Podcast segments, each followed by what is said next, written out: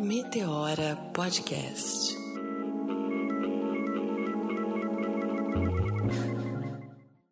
Oi! Vamos tomar um cafezinho? Tá bem na hora hoje.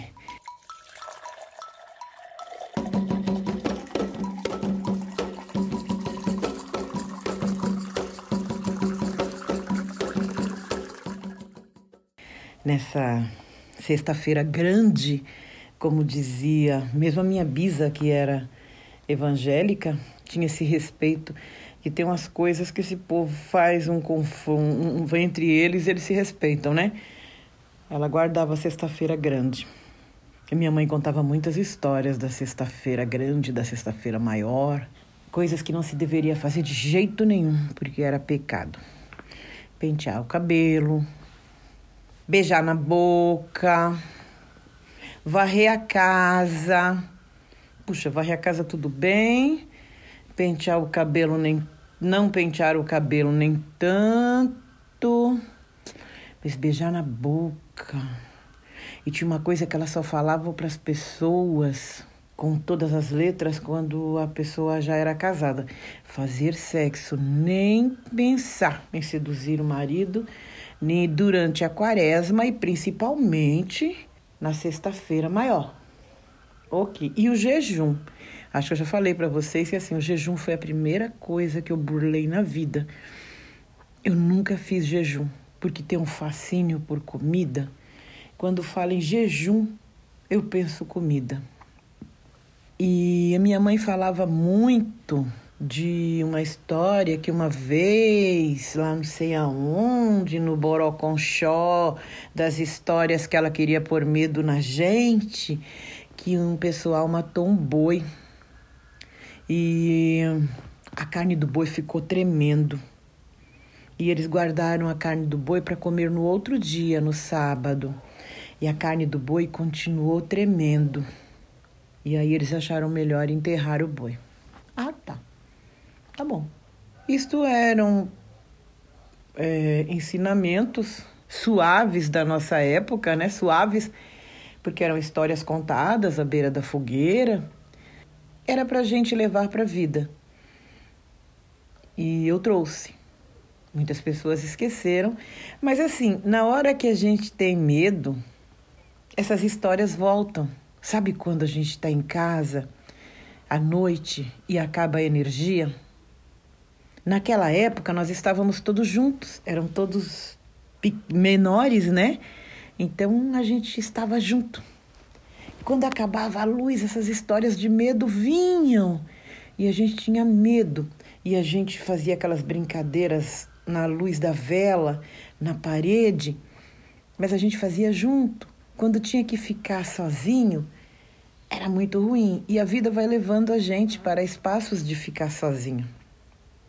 E eu tinha uma questão naquela época porque eu tinha uma sombra que me visitava, que tardiamente eu ia saber ela tinha muito a ver com o meu lado espiritual. E eu sempre fui uma pessoa que, assim, embora de muita fé e de muita obediência, crer nem tanto. Eu sou de elemento terra. Eu faço parte da descendo de povos que precisam ver para estabelecer a confiança. Então, minha bisavó contava muitas histórias. A minha bisavó é, disse uma vez que quando uma filha dela faleceu, uma borboleta enorme veio até a casa dela e ela viu aquela borboleta enorme, preta. Ela falou: Minha filha morreu. No mesmo instante, ela estava bordando e a sala acendeu e depois apagou. E eu lembro que eu ali jogada na sala, em algum canto, que antigamente a gente tomava conta das histórias assim estando ali. E ela foi até lá e realmente a filha dela tinha falecido. Quando eu ouvi isso e ela contou a história toda, precisa, porque ela, a minha avó dizia assim, minha avó era muito poética, e ela dizia assim, porque lá nas brenhas, quando a gente morre no meio do mato e dos bichos, a gente precisa aí avisar alguém igual a gente para vir preparar o corpo e enterrar por causa da religião. Porque bicho não tem religião. Se a pessoa chegar e não enterrar a gente, eles comem, porque para eles tudo é comida. Então, por conta disso, no último resquíciozinho da vida, a pessoa ainda tinha esse serviço de virar um bicho ou encaminhar um bicho para ir até outra pessoa para avisar que ela estava se desligando da terra. Isto é encantaria. Então a minha avó era evangélica, mas também era chegada uma encantaria. Minha avó jogava no bicho. Gente, vai anotando os meus assuntos. Se algum assunto eu começar e não terminar, me cobra no próprio no próximo trabalho que eu reconto, viu? É que eu vou a, a memória vem vindo e eu vou esquecendo as outras coisas. Eu sou igual o Rubem Alves eu não sei organizar as prateleiras da minha memória. E aí eu estou contando uma coisa, o outro assunto enfia-se na fila e fura a fila e eu esqueço aquele que ficou para trás. Me cobrem, tá? Que eu vou retomo com todo o prazer. E assim foram colocados em nós os medos, os pequenos medos que nos protegem de várias ciladas na vida. Isto são bênçãos? São bênçãos, são rituais de abençoar o imaginário, o nosso espaço anímico. Quando criança, agora eu vou falar de como eu levei isto para a vida. Eu, quando criança, eu costumo chamar no meu livro, eu, eu, eu tinha o meu moleque, um moleque que a minha mãe morria de medo de ter um menino macho que usava saia registrado com o nome de Jacira. Minha mãe tinha esse pavor e a vizinhança cobrava. Maria, vigia que essa menina é, vai virar menino. Né? Eu jogava bolinha de gude, eu empinava. Então, a ventania, para mim, era uma coisa mágica na época de pipa. Mas o tempo passou, eu casei e assim, havia muito tempo que eu não morava em casa de telha. A casa da minha mãe, que era muito chique, logo a minha mãe pôs laje. Quando eu casei, ainda morei um ano no terreno da minha mãe. E aí depois eu fui morar na casa do meu sogro, onde tudo era de telha. Era de telha e eles tinham uma certa fé, uma, eu não vou chamar relaxo, eles tinham uma certa fé neles mesmos que a telha deles não, não era pregada. Então, logo que eu fui morar lá, a primeira ventania que deu, eu acordei no meio da noite com as telhas voando, aquela violência com que o vento rebola as telhas para todo lado e o vento brincando. Uau! Uau! Uau! E o vento assobiava. Xiii, xiii, xiii. A gente, eu adoro novela de rádio. Eu aprendi isso na novela de rádio, viu? E Aí, quando eu acordei, parecia que eu estava no meio de um pesadelo. O vento brincava de jogar a natureza e as coisas do que ele encontrava para lá e para cá, para lá e para cá. E agora, eu não via mais brincadeira na violência do vento. Os cacos de telha caíam para dentro de casa e as telhas já haviam dado as mãos umas para outras e estavam brincando de corre cutia, indo para outras casas, se juntando com outras telhas.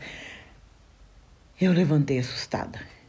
Porque eu olhei para cima e onde era para ter um telhado, eu vi a lua e as nuvens dançando, para lá e para cá, para lá e para cá, para lá e para cá. O meu coração estava acelerado. E aí a palavra medo se instalou dentro de mim. Era um cômodo só. Eu olhei para mim, Miguel dormia e a minha filha Kátia tinha um ano e pouco. Também dormia. Eu peguei a minha menina, enfiei ela dentro do guarda-roupa.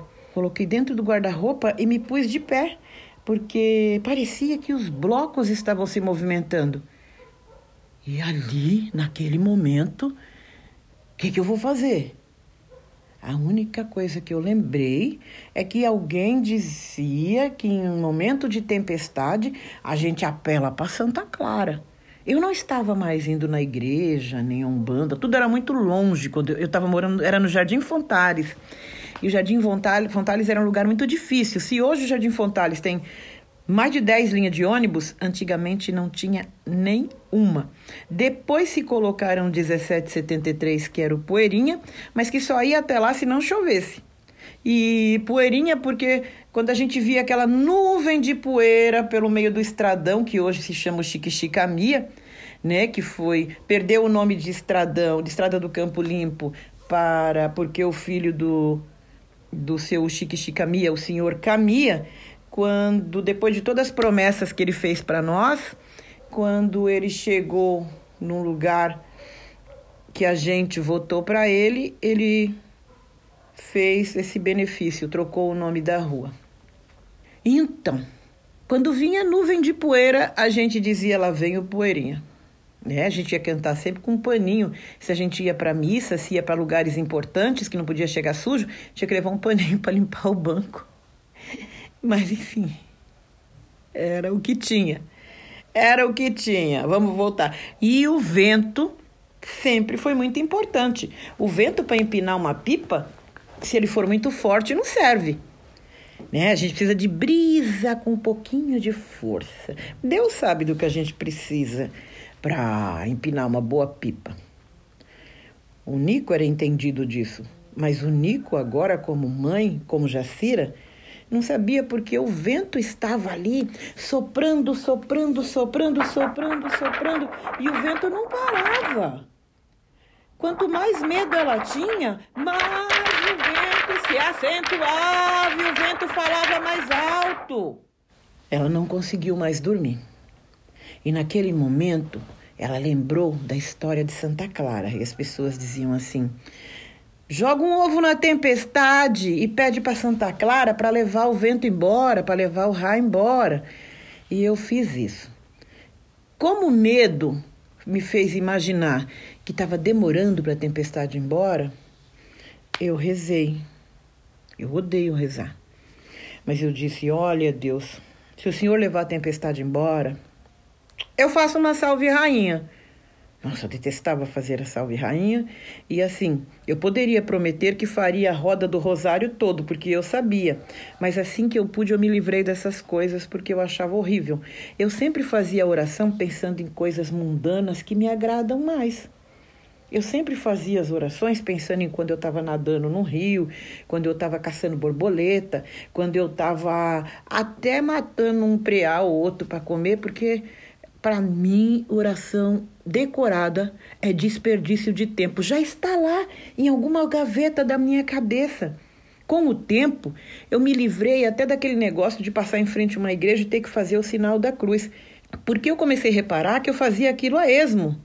Às vezes eu estava conversando de uma sandice minha qualquer, uma besteira qualquer, uma piada, passou a igreja. Nossa, põe na mão na testa, põe a mão no peito, põe a mão no ombro, põe a mão no outro. Pronto, tô salva. Mas salva de quê? A vida me mostraria que isto era só um cacuete. Um dia que uma religião serve para condenar a outra. E como eu passei por várias religiões, eu fiz estágio. Eu estava agora no kardecismo e a pessoa falou uma coisa interessante, que havia uma beata, que assim, eu gosto de piada de beata, porque beata tem umas bizarrices muito delas, né? Elas já me pregaram muita peça, agora eu posso contar. Um dia a Beata estava ali e ela fazia o sinal da cruz para tudo. E ela estava ali de frente com a sacristia e ela ajoelhou para fazer o sinal da cruz e apareceu um rato debaixo daquela saia, né, do, do ali do, do altar. E ela fazendo o sinal da cruz, ela disse assim: Ô oh, bicho danado de esperto é rato. falei, nossa, é verdade. Ela fez o sinal da cruz, mas o que ela pensou foi a passagem do rato. Quantas vezes eu já estava fazendo aquilo?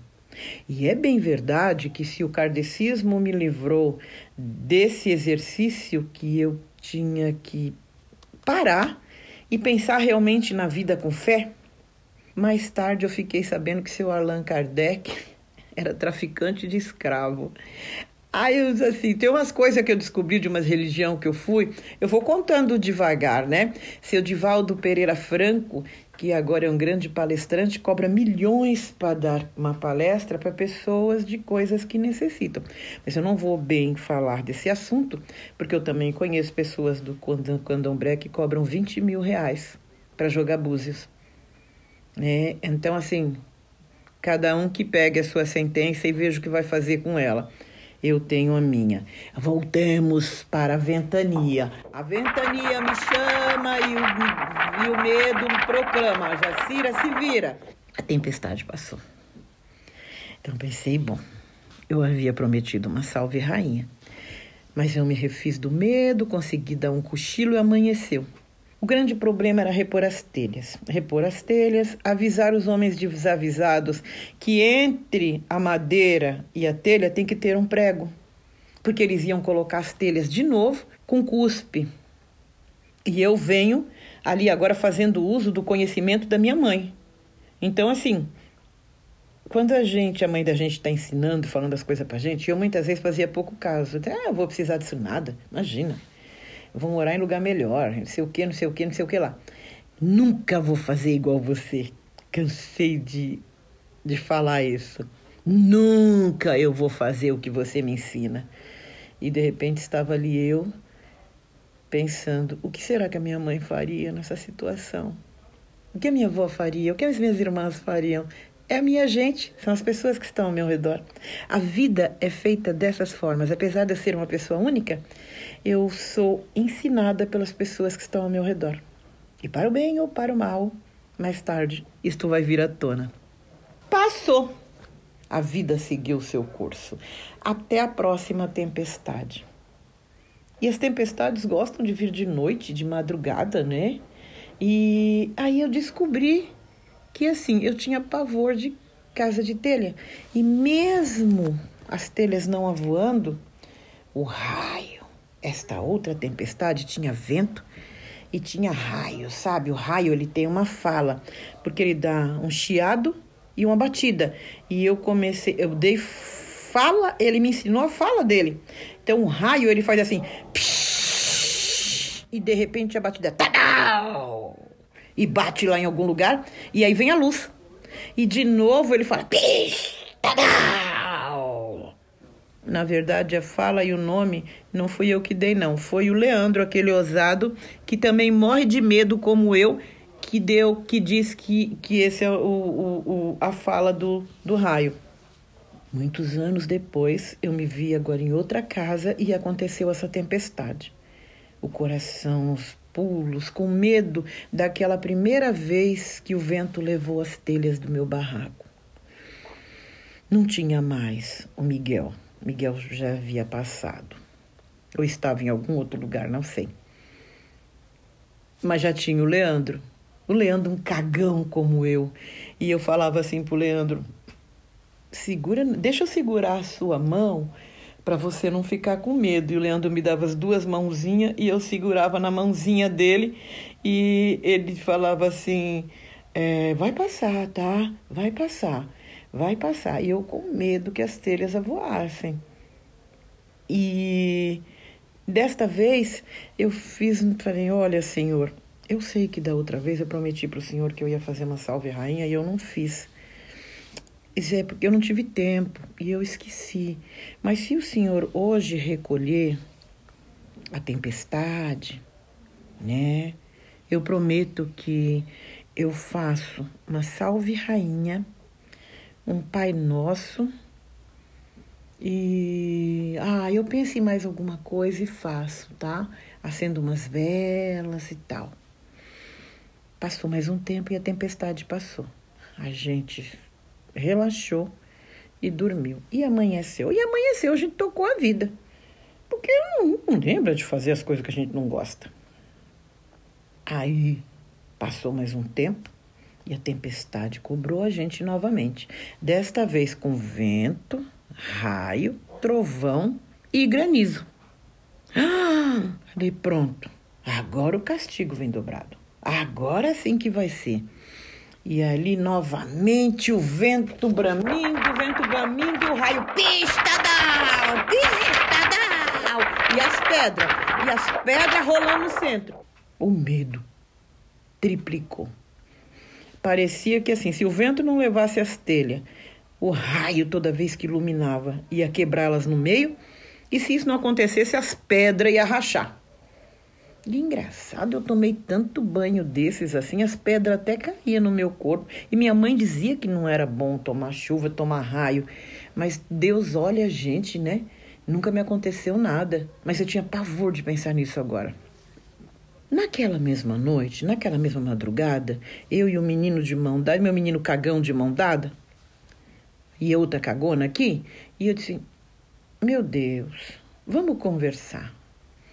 Eu sei que eu estou te devendo, eu não fiz nenhuma das três orações, eu não acendi as velas, mas você sabe que eu não tenho um pingo de fé nessas coisas. É por isso que eu falo direto com você. Eu estou aqui pensando, diante dessa tempestade, que se eu sou essa pessoa cagona, se eu tenho pavor dessa ventania, e se eu sou caloteira de oração, e se eu não pago pelas rezas que eu prometo que vou pagar, mas dizem que eu só fui feita a sua imagem e semelhança. Eu sei que isso não é bem verdade, mas eu sei que foi o Senhor que me fez assim. Assim como é o Senhor que faz as tempestades, as ventanias e os granizos. Não dava para o Senhor resolver de um outro jeito para mim? Porque assim, eu devo muito. São anos e anos de tempestade, anos e anos. Eu não posso dizer para o Senhor que pare com o seu serviço. Mas eu também não posso me confiar dessas igrejas sem vergonha que eu fui, porque eles só queriam dinheiro. E é por isso que eu estou falando direto com o Senhor, porque eu não acredito neles. Me ajuda a resolver essa questão do medo que eu tenho com a própria natureza. Eu estou sendo sincera e eu vou dizer para o Senhor: eu não vou prometer porque eu não vou fazer. Eu não gosto. Terminada a oração, o meu coração ficou tão aliviado.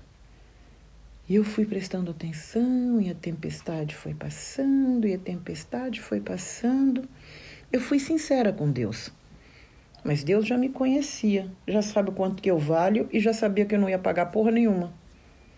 Mesmo porque no outro dia a vida me tomava com trabalhos e dívida e não. O fim, o resto todo eu já contei. Odeio ter que decorar. Eu acho que desde que eu fui para a escola e tive que passar a decorar coisas que eu não queria aprender, eu vi que assim, decorar as coisas que a gente não quer falar é horrível. Mas a gente decora se precisar, tanto que toma raiva. O que aconteceu? Num tempo ali bem próximo, os meninos estavam assistindo televisão e ligaram na TV Cultura, que era onde eu estimulava eles a assistir, e lá tem um desenho do Kailu, e o Kailu tinha o mesmo medo que eu. E a mãe do Kailu precisava sair. E eu vi que o Kailu tinha capa de chuva e bota, coisas que eu queria ter na minha infância, não tive, mas queria ter, que são coisas boas para chuva. Também nunca consegui comprar para as minhas crianças. Mas na hora que eles iam sair, deu raio, pescadão! E aí o Kailu correu para dentro, se enfiou debaixo da cama. E aí é o pai dele que vem e fala para ele: "O papai vai te ensinar uma coisa sobre a tempestade". Aí ele sai debaixo da cama e o pai dele fala assim: "Vamos esperar o próximo raio". Quando vem o próximo raio, quando vem o pish, entre o pish e o tadal, entre o pish, ele começa a contar. Um, dois, três, quatro, cinco. Vamos supor que deu cinco no, do Pish até o Tadal? Tá. Aí o Kailu fala para ele, mas e agora? Espera. Quando foi dar o próximo raio, porque o Pish é um aviso de que o raio está vindo. Né? E aí, quando deu novamente o Pish Tadal, tinha dado cinco do Pish até o Tadal. Aí deu quatro. Aí o, o Kailu fala, mas agora só deu quatro. Aí ele falou assim: Isso quer dizer que a tempestade está passando. No próximo raio, entre o picho e o tadal, deu três. Aí já dava para perceber que a tempestade. que Aí tem uma. Eles começam a contar a distância entre um raio e outro. Entre o próximo raio, e aí depois só começam a vir os trovões lá longe, quer dizer que o vento levou a tempestade para outro lugar. E aí a tempestade passa, o Kailu põe a botinha dele, a capa, e ele sai e ele fica feliz da vida, porque ele aprendeu que a tempestade que vem também vem e vai embora. E ela vai, é uma, vai falando isso na contagem, né, pelo aprendizado do pai dele, que assim como ela chega, ela vai embora. A partir dali, eu comecei a usar esse exercício, ensinei para o Leandro a, essa contagem. E a gente começou a fazer isso junto. E enquanto você vai contando, você não presta atenção na pancada que ele dá. Não, não com medo, porque você sabe que ela vai diminuir o impacto. Ela vai diminuir o impacto. Esse foi, esse foi um aprendizado meu em lidar com a tempestade. Com a tempestade. Tardiamente, quando eu fui trabalhar no hospital, a gente pensa que a gente vai trabalhar só com vidas, mas as pessoas as quais a doença ou a violência impera, as pessoas morrem. E a gente trabalha por escala, então algumas vezes por mês eu ficava escalada de levar o óbito até o local, né, até o necrotério do hospital. E eu trabalhava à noite e à noite todos os gatos são pardos e todo mundo diminui a quantidade de luzes acesas e diminui a claridade e aumentam as sombras. E tudo quanto é corredor, hospital é igual igreja, cheio de corredor. E eu ia pelos corredores com aquela pessoa morta. E a primeira memória, coisa que me vinha na memória, eram as coisas que a gente falava quando não tinha energia e as coisas que a gente falava na beira da fogueira. Esses medos vinham. Coisa de gente morta, coisa de gente que fez alguma coisa, coisa de gente que levantou do caixão.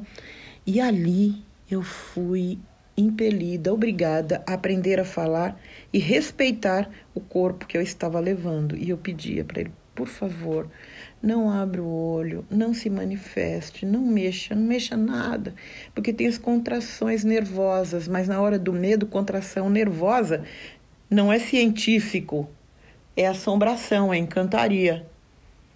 Eu entrava no elevador e tem outra coisa: o elevador cheio, ele não faz muito barulho, mas o elevador vazio é um nheco-nheco da porra, gente. E eu ia rezando, rezando, rezando, orando, porque como eu participei de várias religiões, eu podia fazer qualquer uma delas. Mas as minhas orações sempre são assim, conversando direto com o meu problema, até chegar lá embaixo. Quando eu chegava lá embaixo, deixava o corpo, eu tinha um outro problema. Eu ia subir no elevador sozinha. Eu e a maca. E a maca sem o corpo faz muito mais barulho. Era um problema atrás do outro. Sabe o que eu achava? Eu achava que tinha alguém nas minhas costas. Antigamente eu andava de costas para evitar que alguém andasse nas minhas costas. Olha a minha imbecilidade. Até a minha ingenuidade, né, corrigindo. Até eu descobri que era assim, Jacira, as costas para frente ou para trás é sempre costa. Era um aprendizado para a vida. E aí, quando eu chegava de novo de volta no meu setor e todo mundo estava ali, a companhia das outras pessoas ameniza o medo. Então, nas horas de medo, eu tinha sempre que voltar à fogueira as coisas que punham medo e as coisas que engrandecem. Eu estava conseguindo trabalhar com meu estado anímico e trabalhando com a natureza das coisas. Foi assim que eu descobri que aquela sombra da minha infância e a voz dentro da minha cabeça que me levou até a fazer tratamento psiquiátrico era a manifestação do meu lado espiritual. E que o medo é necessário para a gente não entrar em determinadas ciladas mas o excesso de medo precisa ser trabalhado, precisa ser compelido, convergido em numa segurança que não nos deixe neurótico. Assim, falando agora nesse período de medo do Covid, eu já passei por, já vivi por vários medos da população. E a gente precisa tratar desse período com cuidado. A gente precisa perguntar para a gente se a gente está fazendo certo. A gente precisa parar de ficar ouvindo todo neurótico que coloca coisas e piadinhas na internet, porque tem hora que a piada perde a graça. Eu sou uma pessoa que todos os dias precisa ir ao hospital fazer hemodiálise. Eu não posso me fazer de idiota e ficar aqui em casa e falar eu não vou sair para por isso ou por aquilo. Não, eu vou sair, eu vou tomar os devidos cuidados e eu vou voltar sã e salve sem prejudicar ninguém. Quando eu chego em casa às 8 horas da noite, o meu celular dispara. Eu já perdi a conta de quantas pessoas querem saber se eu já lavei as mãos. Ô, gente, sinceramente, vocês começaram a lavar a mão agora por causa do Covid? Porque a mão de vocês devia estar uma nhaca, né? E com muito de vocês que eu tô falando, eu já convivi, já peguei na mão. Você aí, quando vai no banheiro, mija, sacode lá a bingola, você não lava a mão? E você trabalha com o que exatamente, né? É você que cuida de uma criança. Minha mãe disse que antigamente, quando ela, as mulheres tinham é, ia fazer o pré-natal, apesar de ainda não ter o SUS, que o SUS é moderno, tem 30 anos só, a, os médicos olhavam as unhas da mãe, das mães e dizia, olha, tem que limpar as unhas e tem que limpar a casa com lisoforme. Eu estou vendo agora uma loucura aí de misturar o lisoforme com cândida, com álcool. Gente, não se faz isso, não se faz mistura química. A Geu, que já trabalhei como faxineira, teve patroa minha que já quase me matou, misturando lisoforme, Ajax e Cândida. Ela sufoca. E se você sufoca e você for pro pronto-socorro, você vai ser já diagnosticada por Covid logo de antemão. Porque, assim, o maior sintoma é a falta de ar. É, então, assim, o medo põe a gente numa esparrela sem tamanho. A gente precisa respirar fundo, põe o diafragma para funcionar, enche a barriga de ar e solta pela boca. Porque quando a gente começa a ter muito medo, é sinal que está faltando oxigênio no nosso cérebro. Precisa oxigenar porque senão a gente vai entrando em pânico. Eu aprendi isso num exercício para pessoas ansiosas, para pessoas que entram em pânico a qualquer coisa por conta do medo. E foi assim também que eu driblo, porque eu ainda tenho medo de tempestade. Porque de lá para cá eu tomei pé numas outras informações de que o vento pode até carregar uma laje, uma árvore, um avião. Então, dependendo da força da tempestade, né, eu não vou poder fazer nada. Então eu só peço para o meu coração que se acalme, se acalme e vou respirando, enchendo a barriga de ar e soltando pela boca enchendo a barriga de ar e respirando pela boca, prestando atenção na minha barriga, aumentando e diminuindo, meu diafragma se movimentando, movimentando, que também é uma ótima forma para exercitar a voz. Eu não presto atenção no vento, eu não presto atenção no raio, eu não presto atenção nas pedras. E elas passam a ser simplesmente elementos da natureza que Deus manda. Qualquer Deus se eleve no seu lado espiritual e, pelo amor de Deus, quando tudo isso passar, continue lavando as mãos. Por favor.